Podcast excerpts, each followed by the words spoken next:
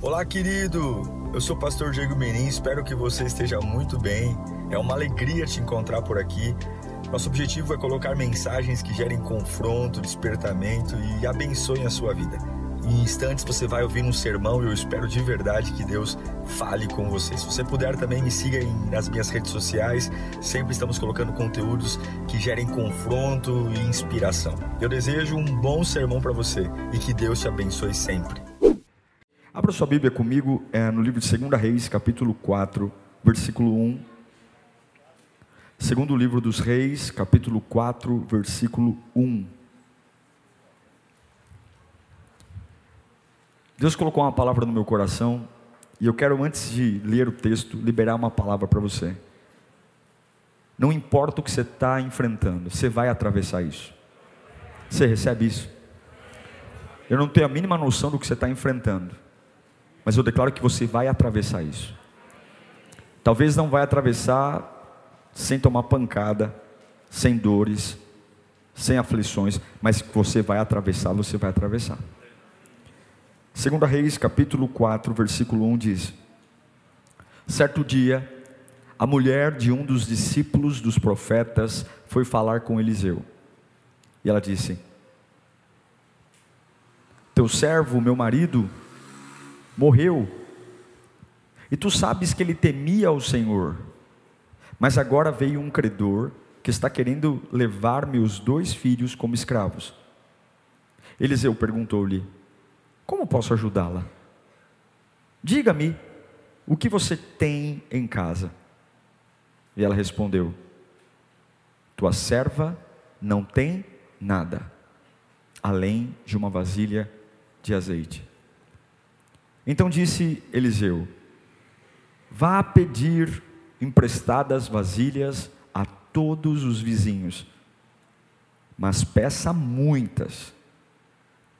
Depois entre em casa com seus filhos e feche a porta e derrame a, daquele azeite em cada vasilha e vá separando as que você for enchendo. Depois disso, ela foi embora, fechou-se em casa com seus filhos e começou a encher as vasilhas que ele, ele, eles lhes traziam. Quando todas as vasilhas estavam cheias, ela disse a um dos seus filhos: Traga-me mais uma. Mas ele respondeu: Já acabaram. Então o azeite parou de correr. Ela foi e contou tudo ao homem de Deus, que lhe disse: Vá, venda o azeite e pague suas dívidas, e você e seus filhos ainda poderão viver do que sobrar. Deus, essa palavra é tão conhecida, já ouvimos pelo menos uma dezena de pregações sobre ela. E aqui está a beleza do Evangelho. Mesmo uma palavra já conhecida, o Senhor traz vida, resposta e alimento. Esse povo não veio aqui senão fazer outra coisa que te ouvir. Nós precisamos de Ti, Senhor. O diabo não tem dado folga. Os desafios estão aí, as pressões, as perseguições. E nós precisamos sair desta reunião com uma certeza: o Senhor falou comigo. Apesar de mim, Senhor, fala com esse povo. Fala, Senhor, fala. E que eu não atrapalhe aquilo que o Senhor tem para tratar em cada coração aqui. Eu não tenho a mínima noção de como essa palavra vai chegar a eles, mas eu te imploro, fale conosco nesta noite, em nome de Jesus. Amém. Esse texto é, ele começa triste porque ele fala de uma fase de glória que se passou. A mulher chega para Eliseu e fala: Olha, meu marido, ele era um dos teus profetas. Eu não sei se você sabia, mas Eliseu tinha uma escola de profetas. Eliseu foi um grande discipulador, e Eliseu não era qualquer pessoa, ele tinha a porção dobrada de Elias. Mas um tempo de glória se passou. Isso que é importante entender um pouco que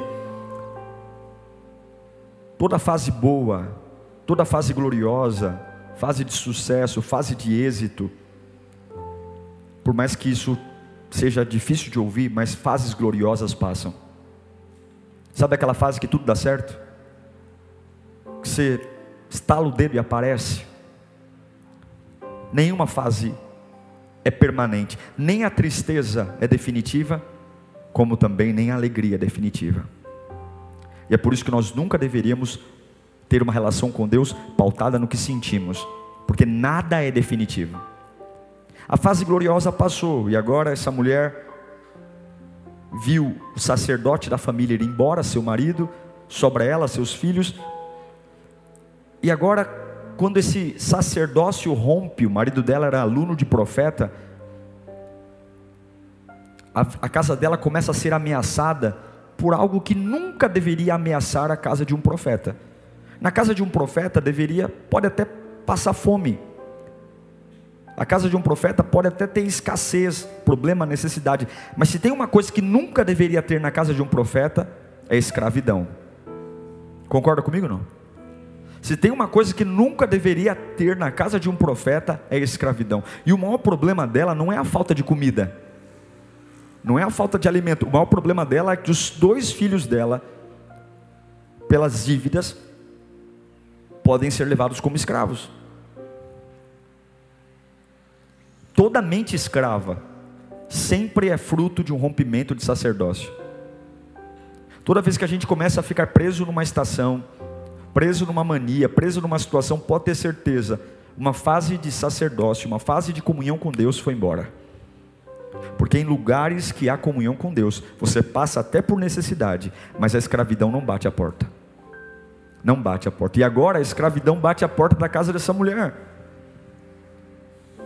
acabou-se a intimidade com Deus, acabou tudo. E agora, o problema não é só a falta de alimento, o desconforto, a pobreza, que não há roupa de grife, que, que eu não tenho mais condição de ter um carro zero, agora eu tenho que vender o carro para andar de ônibus. Tudo isso não é um problema. O problema é que agora a escravidão está batendo a porta de casa. Agora há um vício nos aprisionando. Agora há uma, há uma escravidão de falta de diálogo, alguma coisa que todo homem de Deus é preparado para lidar com tudo. Se tem uma coisa que o homem de Deus nunca conseguirá lidar é com a prisão. Porque foi exatamente para isso que o Filho de Deus veio para nos trazer liberdade. A fome nunca deveria ser um problema para nós. Falta de roupa, falta de recursos, oscilar o, o, a vida financeira, ganhar mais, ganhar menos. Agora, se tem uma coisa que destrói a gente, é quando o credor bate a porta para aprisionar a gente. Enquanto o sacerdote estava vivo, enquanto o marido estava vivo, tinha dívida, tinha problema, mas o credor não ia levar os filhos como escravo. A hora que o homem morre, não é possível mais segurar os credores.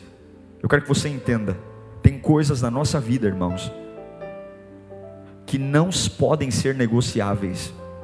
Tem coisa na nossa vida que nós não podemos, não existe neutralidade, está entendendo? Não existe morno. Tem horas que a gente tem que manter o sacerdócio vivo, porque senão a escravidão bate a porta. E não menospreze as artimanhas do adversário da sua alma. Não menospreze a fúria que ele tem para escravizar sua mente. Pronto, a vida dessa mulher acabou. A vida dessa mulher acabou. Primeiro, porque ela está numa sociedade judaica que é extremamente machista, injusta e preconceituosa. Uma mulher desamparada do marido, com dois filhos e devendo, esquece. Segundo, que ninguém se casaria com uma mulher que ao invés de ter dote tem dívida. Uma oportunidade seria um novo casamento. Quem se casaria com uma mulher com filhos quem daria emprego a essa mulher? Acabou. Mas eu percebo que a desgraça da vida dessa mulher aconteceu por uma aliança com um homem. E essa aliança não era completa. Porque, veja, o camarada morre, o sacerdote morre. Mas a Bíblia diz que ela não herda só a morte do sacerdote, ela herda dívidas, credores. Naquela época, uma mulher não poderia fazer dívidas. As, as mulheres não, não mexiam com dinheiro, as mulheres não negociavam. Então é muito provável que todas essas dívidas que ela contraiu ainda foram por serem dívidas tão altas ao ponto de seus filhos serem levados como escravos, muito provável que sejam dívidas contraídas pelo próprio marido. E agora ela não tem nada. E o que, que você faz com uma pessoa que não tem nada? O que, que você entrega para uma pessoa que não tem nada? O que, que você faz? Eu sinto dó. Se eu olho para alguém que não tem o que comer, eu logo saco um dinheiro do bolso e digo: está aqui, ó. Vai na padaria, compra um pãozinho. Vou te arrumar uma cesta básica. Vai na Lírio, vai na área social da igreja. Eliseu encontra uma mulher que não tem nada. E o que eu acho interessante é que aqui Deus começa um processo de cura. E o processo de cura é muito diferente daquilo que a gente espera. A gente espera algo diferente, pastor. Eu estou com uma prisão, eu estou com uma ameaça, eu estou me sentindo ameaçado espiritualmente, estou me sentindo ameaçado fisicamente, eu estou me sentindo pressionado por algo. Parece que as coisas não vão na minha vida, parece que nada dá certo. É uma opressão, é um sentimento, é uma coisa ruim. E quando Eliseu pergunta para aquela mulher: O que, que você tem em casa? Ela fala a real, ela fala: A tua serva não tem nada. A tua serva não tem nada. Ela estava dizendo: Olha, não tenho nada além de uma botija de azeite, mas o foco dela não é que ela tenha botija de azeite. Ela não começa dizendo: Olha, eu tenho uma botija de azeite e mais nada. Mas ela fala: Eu não tenho nada senão uma botija de azeite. O foco dela não é a botija, o foco dela é dizer que ela não tem nada. E esse não tem nada é muito mais do que essa expressão não tem nada. É eu não tenho esperança, eu não tenho futuro, é eu não tenho condição, é o que a vida fez comigo, é as dificuldades, é o desgraçado do, do meu marido que me deixou um monte de dívida. Ele era teu aluno de profeta, pelo jeito não aprendeu nada, porque me deixou dívida. Agora os credores vêm, quem me apoia?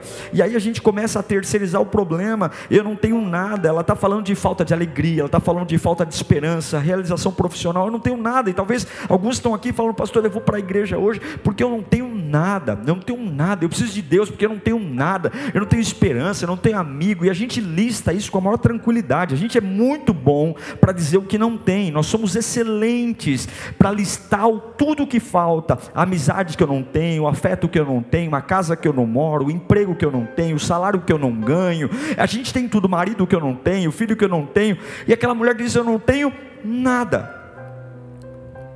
E aí agora começa um processo de perceber o porquê que Deus permitiu aquela mulher passar por aquilo. Começa um processo que eu chamo de amassamento. Porque Eliseu não dá um abraço nela. Eliseu não dá um beijo nela. Eliseu, vem cá, vem cá, tadinha. Sua história é tão triste, né? Vou fazer uma vaquinha para a gente tentar pagar sua dívida. Mas ele força. O que, que você tem em casa? Eliseu não comenta a expressão dela, não tenho nada, mas Eliseu diz: Você tem azeite? Você quer um verdadeiro fluir? Então eu vou colocar algo sobre a sua vida, que você pode fazer apesar de tudo o que você está vivendo. Você tem o que? Um pouco de azeite? Pois bem, Deus vai amassar você. Nunca vai existir um grande fluir de Deus sem que Deus amasse você. Eu creio que grandes avivamentos, grandes poderes de Deus liberados, são gerados depois de fortes pressões. Eu creio que uma das grandes ferramentas que Deus tem para empurrar os seus filhos e para impulsionar os seus filhos, não é o beijo, não é o abraço, mas é a pressão. É a pressão. Essa mulher está vivendo uma vida de pressão, e Eliseu coloca mais pressão. Ele diz para ela: eu quero que você bata de porta em porta. E eu quero que você peça vasilhas vazias. Não há lógica nisso. Ele deveria dizer: bata de porta em porta e peça um punhado de arroz, peça um punhado de feijão, peça um, uma xícara de açúcar, peça uma xícara de, de sal. Não, peça vasilhas e peça vasilhas vazias. Eu quero que você tenha coragem de, no meio da sua miséria, ir até alguém que pode dar algo que você precisa, e você não vai pedir o que você precisa, você vai pedir algo que prepare para receber o que eu darei a você. Irmãos, pode parecer algo simples, mas não é. Ter coragem para contrariar a lógica é um processo doloroso. Ter coragem para contrariar a minha necessidade é um processo doloroso. Mas você jamais vai provar de um grande avivamento até a hora de você entrar nas loucuras que Deus vai propor a você. Até a hora de você entender que Deus pode fazer algo diferentes. Eu sei que tem pessoas aqui dentro que já foram amassadas esse ano de 2020. Pessoas que foram poderosamente amassadas. Pessoas que tiveram perdas, pressões. De repente é o sacerdócio que foi embora, dívidas, credores. E eu sei que muitos que estão aqui hoje talvez nem acreditariam que chegariam vivos até esse ano, até novembro. Hoje é o dia 5 de novembro. Talvez muitos que estão aqui hoje talvez nem acreditariam que não teriam falido e talvez não faliram, estão aqui. Mas eu quero que você compreenda com toda a sua alma Todas as vezes que a gente achar que a gente vai morrer, que a gente não vai aguentar, porque a dívida é alta, porque estão tentando levar algo que me importa, porque meu filho, Deus sempre vai chegar com um desafio e você precisa aceitar os desafios, porque Ele vai amassar você. Ele vai amassar você porque até hoje você está morrendo numa dívida por conta do sacerdócio que o teu marido deixou porque você estava debaixo de um sacerdote, de um pastor, debaixo de um sacerdócio de um pai, de uma mãe, mas agora ele vai amassar você para tirar toda a dependência do sacerdócio que morreu e mostrar que o sacerdócio novo nunca vai morrer. Jesus Cristo nunca vai passar. Jesus Cristo nunca vai deixar você endividado. E eu sei que muitos falaram, pastor, minha casa era uma casa maravilhosa, eu adorava a Deus, mas talvez o seu sacerdócio era um sacerdócio ruim. A sua fé cristã era uma fé misturada com sentimentos, a sua fé cristã era uma fé misturada com sensações. Você até adorava a Deus Deus, mas dependia de alguém, dependia de uma pessoa, dependia de um sacerdócio, dependia de um culto. E agora Deus está dizendo: acabou, já que você está assim, eu vou espremer você ainda mais para mostrar que não é, não é de onde você acha que vai vir. E pegue as vasilhas vazias. Quantos podem entender que hoje é época de fazer alguma coisa? Sempre é época de fazer alguma coisa. Deus não estava matando esta mulher. Deus, Eliseu não estava matando ela, Eliseu não estava humilhando ela, ele estava apenas amassando ela fazendo aquela mulher sair daquela, daquele discurso que não tem nada, e apesar de ainda não ter nada em casa, começar a pedir vasilhas. E eu fico tentando imaginar os filhos chegando com bandejas, bacias, moringas, e, e enchendo a casa, e quando você traz as vasilhas para casa, não tem nada lá, só continua tendo o mesmo restinho de azeite. Mas Deus estava dizendo: você jamais vai se preparar para receber algo, até eu amassar as tuas ideias, até eu amassar a tua opinião, até eu amassar a tua lógica, até eu amassar os lugares que te dependem. Não tem lógica encher a casa de tigela, sendo que não tem mais nada ali para pôr. Deus está amassando pessoas esse ano e colocando tanta pressão, que a única coisa que vai sobrar é a fé. A única coisa que vai sobrar é a fé. E não se preocupe dizendo, pastor, mas sua fé, a fé é tudo que você precisa para ter uma nova vida. Deus está amassando tantas pessoas, amassando tantas pessoas, tirando pessoas de você, tirando amigos, afastando você de lugares, rompendo com sistemas e fazendo como assim? Era para eu estar pedindo azeite, não pegando vasilha vazia, mas Deus está amassando tanta gente porque um novo fluir vai chegar. Eu declaro em nome de Jesus: o novo fluir vai chegar, o novo frescor, uma nova vida. E você não pode ter, aquela mulher não tinha ideia do que estava para ser derramado na vida dela, mas Eliseu sabia. Eliseu sabia. Talvez as pessoas perguntavam para aquela mulher: para que você quer essa tigela? Olha, me entrega aí. Você está bem? Estou bem. Está tudo bem? Está tudo bem. Porque ninguém precisa saber que Deus está te amassando. Ninguém precisa saber o que Deus está fazendo. Faça apenas o que Ele mandou. E quando perguntarem se está bem, diga: está bem. Por quê? Porque no meio do amassamento Deus cuida de você no meio do amassamento. Deus não, não entregou para aquela mulher um beijo, um abraço, um lencinho. Deus não entregou para Deus, deu um trabalho. Você vai abrir a porta da tua casa e você vai se preparar para receber um novo fluir. E eu sei que é por isso que muitos estão nesse culto sentado aqui hoje. Eu sei que é por isso que muitos vieram pegar vasilhas vazias aqui hoje, porque em casa não tem nada, em casa não tem alegria, não tem nada, mas você veio aqui para isso hoje. Deus tem algo para você. Eu acredito de verdade que a pressão transborda eu acredito que a pressão transborda poder. E aquela mulher se preparou para viver na miséria, gente. Ela se preparou para morar numa casa que não tem nada. O foco dela está ali. E agora Deus começa a fazer sair de casa e buscar recursos. O amassamento é como se Deus colocasse uma pressão em nós para nos expulsar de lugares que nós tratamos como confortáveis, porque muitos reclamam demais das suas dores, mas se habituaram a morar nelas. Que, que você acha que do dia para a noite Deus tira a comida? Por que, que você acha que do dia para a noite Deus tira um emprego, tira uma empresa, tira pessoas, tira amigos? Porque se Ele não tirasse, nós viveríamos ali eternamente. Por que, que do nada, tudo que era meu porto seguro, Deus vai lá e tira? Porque se Ele não tirasse, nós moraríamos ali para sempre, mesmo fazendo orações dizendo: Levanta-me, ergue-me. E Deus diz: Eu vou tirar tudo, não é porque eu te odeio,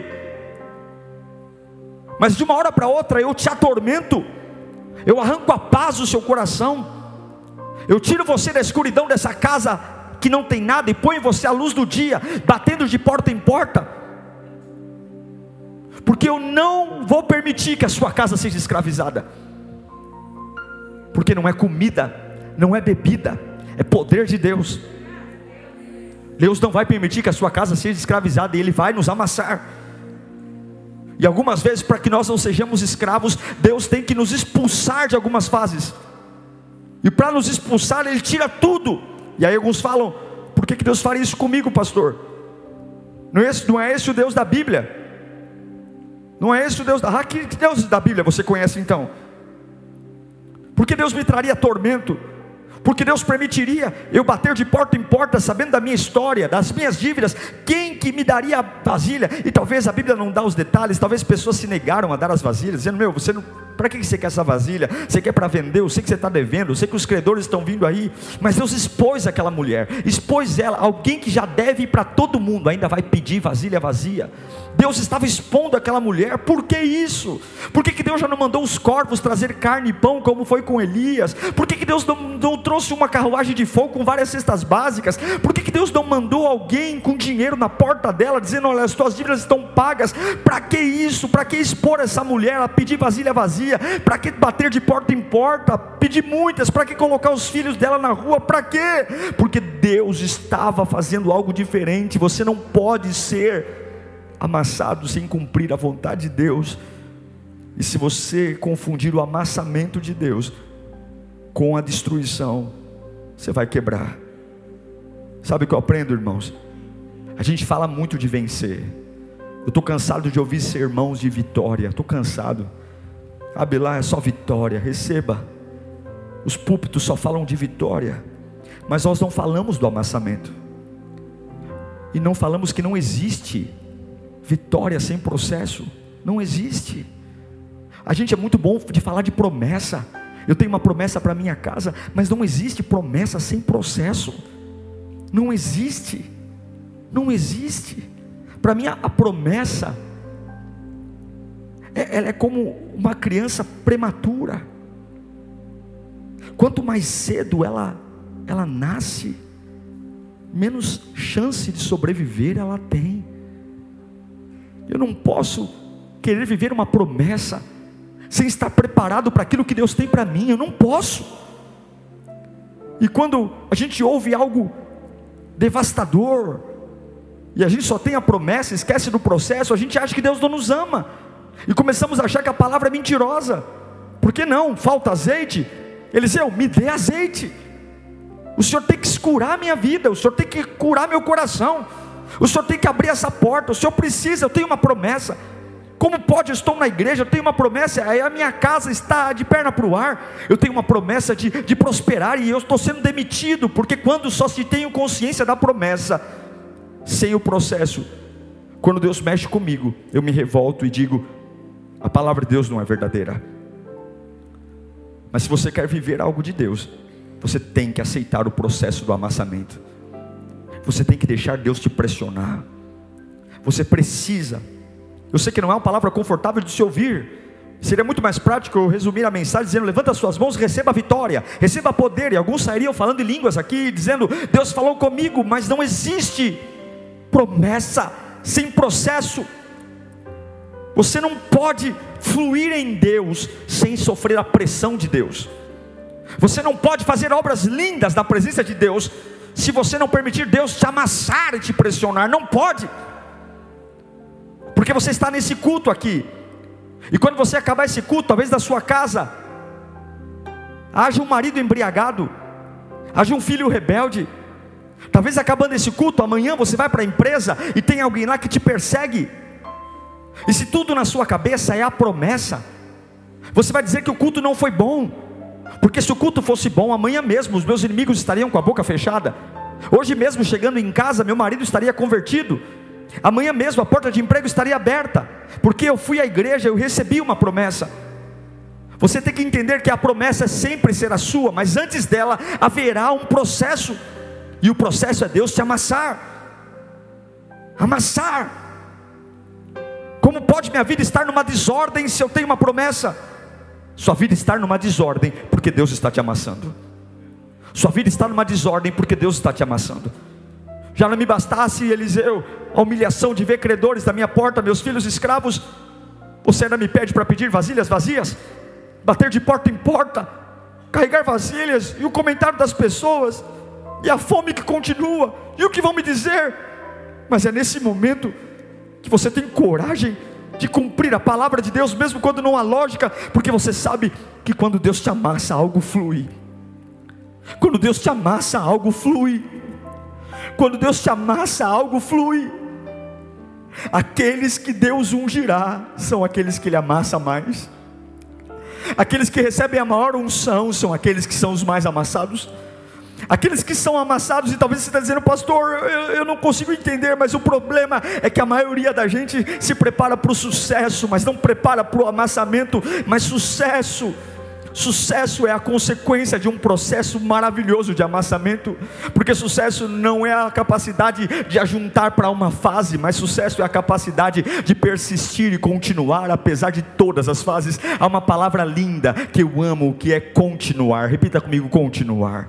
Como é maravilhoso essa palavra continuar. Apesar de tudo, eu estou continuando. Apesar do que fizeram, eu estou continuando. Apesar do que eu estou sentindo, eu estou continuando. Alguns momentos eu corro um pouco mais, alguns momentos eu ando um pouco mais lento, mas eu sempre continuo. E se você entender que o processo te dará a capacidade de continuar, Deus vai suprir a sua vida. Abra bem os seus ouvidos o que eu estou ministrando aqui da parte de Deus. Se você está sendo, está expondo demais a sua vida ao sucesso antes de passar pelo processo, você vai fracassar.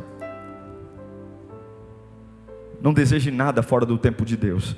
Nada. Deus tem um momento certo para todas as coisas. Vai buscar as vasilhas arrasado mesmo. Vai buscar as vasilhas chateado mesmo. Vai buscar as vasilhas com medo. Vai buscar as vasilhas de muleta. Vai buscar as vasilhas de cadeira de roda. Vai buscar as vasilhas de qualquer jeito. Vai, vai, vai buscar as vasilhas. Você vai acabar numa casa de repouso. Velho, contando para os seus netos aquilo que você deveria ter feito, mas não teve coragem de fazer, e por isso que hoje você está esquecido lá. Vá buscar as vasilhas, vá com lágrimas, mas vá, vá buscar, vai fazer o que tem que fazer, porque não virá fluir até você aceitar o amassamento, até você aceitar que Deus está exigindo algo além de você, e que pode parecer o que for para os outros, você sabe que Ele falou com você. Você sabe, eu acho interessante porque a parte do cérebro, a parte do cérebro que identifica a dor física, é a mesma parte do cérebro, o cerebelo, que identifica a dor da alma. Em outras palavras, o teu cérebro não sabe identificar quando você quebra uma perna e quando alguém parte o seu coração. Para ele a dor é a mesma. A mesma parte que registra a dor física é a mesma parte que registra a dor emocional. A mesma. Ele não sabe diferenciar quando você toma uma facada ou quando alguém te trai. É a mesma dor. E de repente você está vivendo um trauma que não dá para ir no médico, porque não sangra.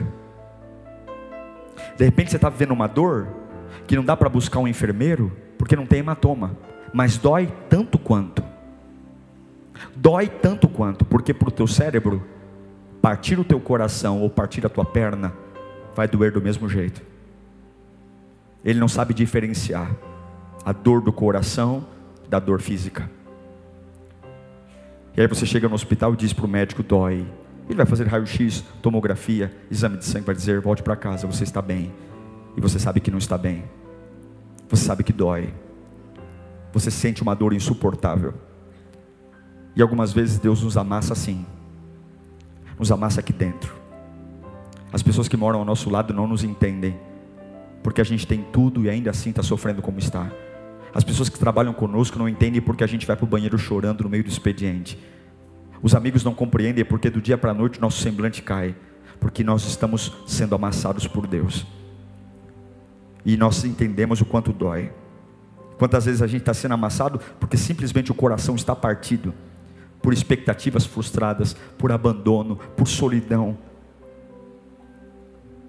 Tem muitas maneiras de Deus nos amassar, muitas maneiras de nos expulsar da casa que não tem nada, para mudar a atmosfera dessa casa. E eu poderia listar aqui incontáveis maneiras que Deus nos amassa. Poderia listar aqui. A única coisa que eu quero dizer é que dói. Dói, dói, dói. Dói tanto quanto cair de um quinto andar de um prédio. Dói tanto quanto tomar uma facada na perna. Dói, só que não sangra e ninguém vê. Mas dói. Dói.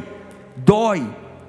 Amassamentos de Deus dói e não dá para ir para o hospital, não dá, porque esse trauma espiritual, esse segredo, vai muito além de explicações básicas. E não há absolutamente ninguém aqui que escape desse processo. Eu já passei por isso, e sei que muitos aqui já passaram por amassamentos divinos.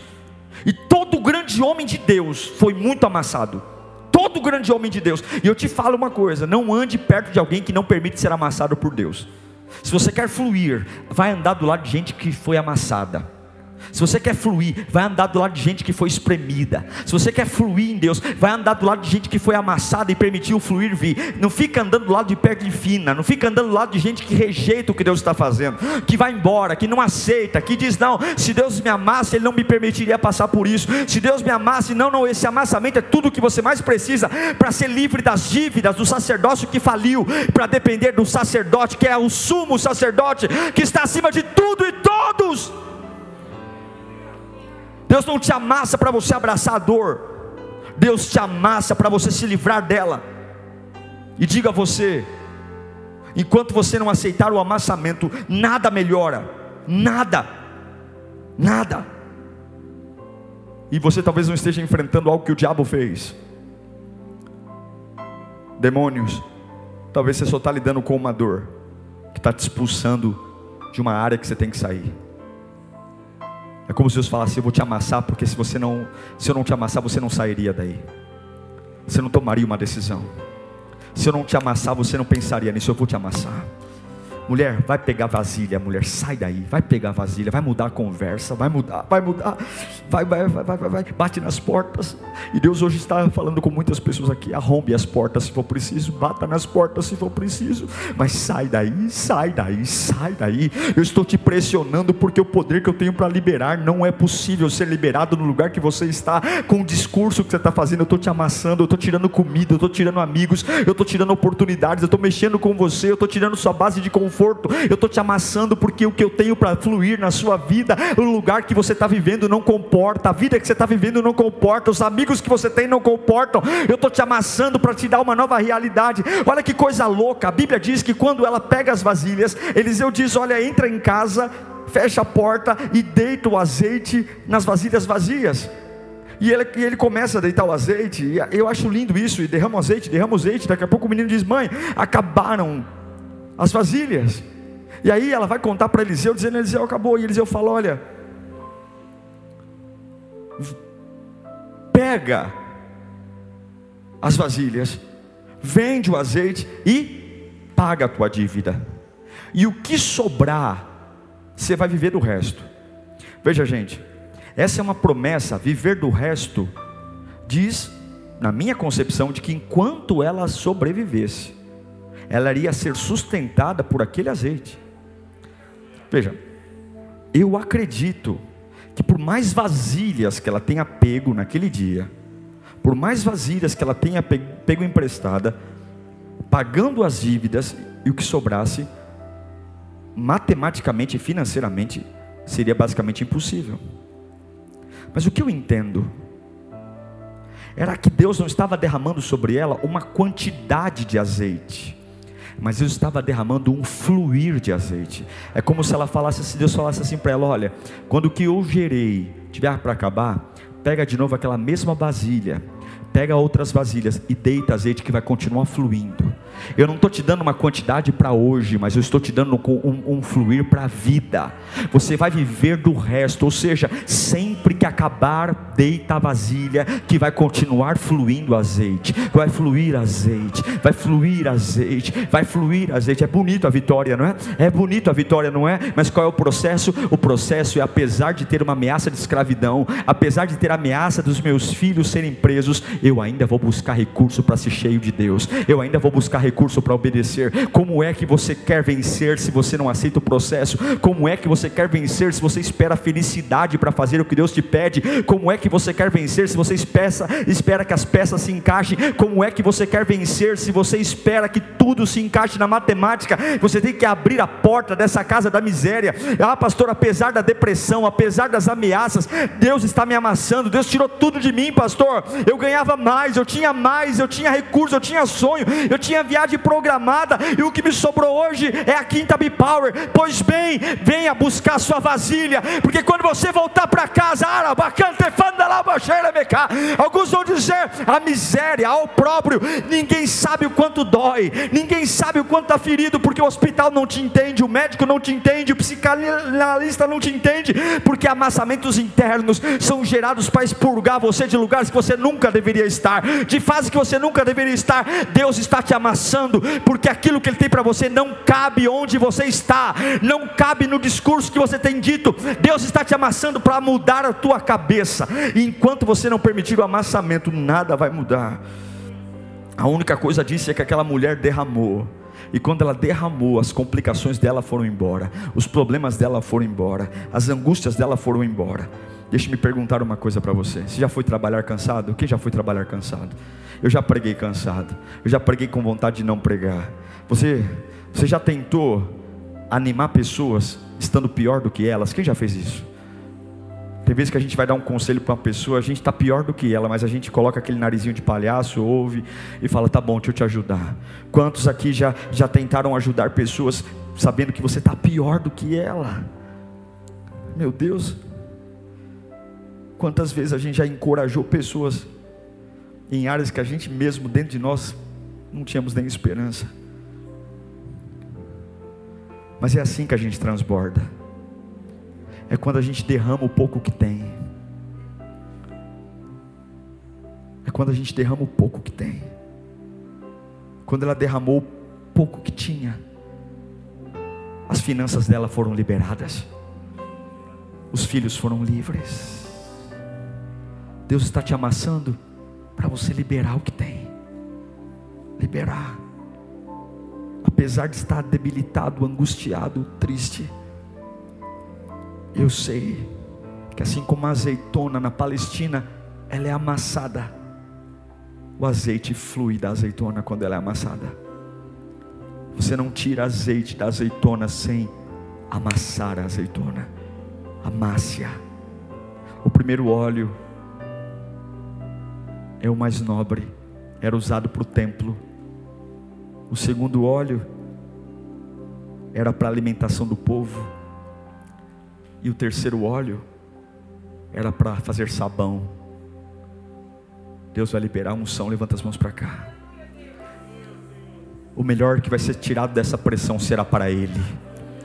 Essa pressão vai arrancar de você os melhores louvores, as melhores orações, as melhores palavras. Essa pressão vai tirar de você as melhores visões espirituais, as melhores formas de evangelizar. Deus vai te colocar em lugares e você será uma igreja ambulante, uma fé ambulante. Você vai encorajar pessoas, vai encorajar, vai encorajar. A segunda leva de óleo será para tua família. Você vai levar óleo para tua casa. A tua família vai se sustentar pela tua fé. Teus filhos vão se sustentar pela tua fé. A tua geração vai se sustentar pela tua fé. E a terceira leva será como sabão. Você vai andar pelas ruas, andar pelos lugares que outrora são sujos, pesados, e Deus vai usar você para libertação. Eu quero dizer em nome de Jesus, Deus está te amassando para encher tua casa de poder e unção. Eu creio nisso. Feche os seus olhos. Diga para o Senhor: Eu vou, Pai. Apesar de tudo que está acontecendo, eu vou. Eu vou agora. Eu vou. Feche os seus olhos e comece a se encorajar pela presença de Deus. Feche os seus olhos e comece a dizer para Deus que você vai. Vá, vá de qualquer jeito, vá, aceite. Aceite o processo, aceite o processo, aceite o processo, aceite o processo, aceite o processo, aceite o processo. Aceite, não tem promessa sem processo, não tem, não tem vitória sem processo. Os homens de Deus foram amassados, e eu sei que alguns aqui não estão sangrando, mas estão tão doloridos como alguém que caiu do quinto andar. Vá pegar vasilhas, vá se preparar para transbordar. Não queira explicação, não queira explicação.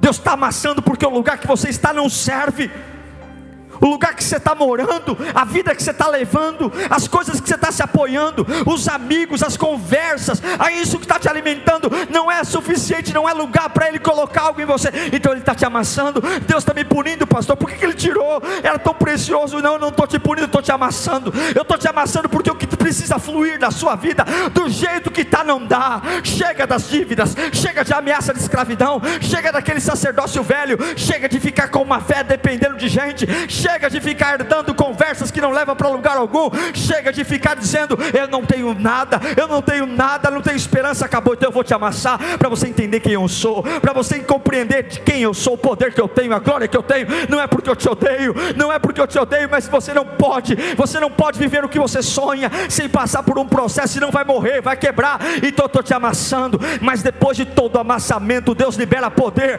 Depois de todo, depois de todo amassamento, você pode fechar a porta porta e não vai faltar azeite, não vai faltar azeite. Você vai fechar a porta em casa. É como aquela pessoa que falou: fui trabalhar, pastor, foi um inferno hoje. Mas você chega em casa, fecha a porta do quarto e dobra o joelho e deita a botija e lá vem renovo. E no outro dia você está em pé de novo, no outro dia você está renovado. Eu briguei com a pessoa, meu pai, eu estou sendo ameaçado, estou sendo perseguido, eu não tenho nada. Não, não, não, lembra quem eu sou? Eu te amassei já. Você já provou da minha glória, você já provou da minha fidelidade. Fecha a porta, mulher mulher, deita a vasilha e você vai ver que tem azeite para hoje, tem azeite para amanhã, tem azeite para o mês que vem, tem azeite, você vai viver disso, você vai sobreviver disso, porque o novo fluir te sustentará, o novo fluir te sustentará, o novo fluir não será sustentado por amigos, por paixões, por sexo, por dinheiro, por jogos de azar, por bebida, por amizades fajutas. O novo fluir é fechar a porta e deitar o azeite, e do alto virá a provisão. Uricanta la baixeira, becanta la bafanda la bacá.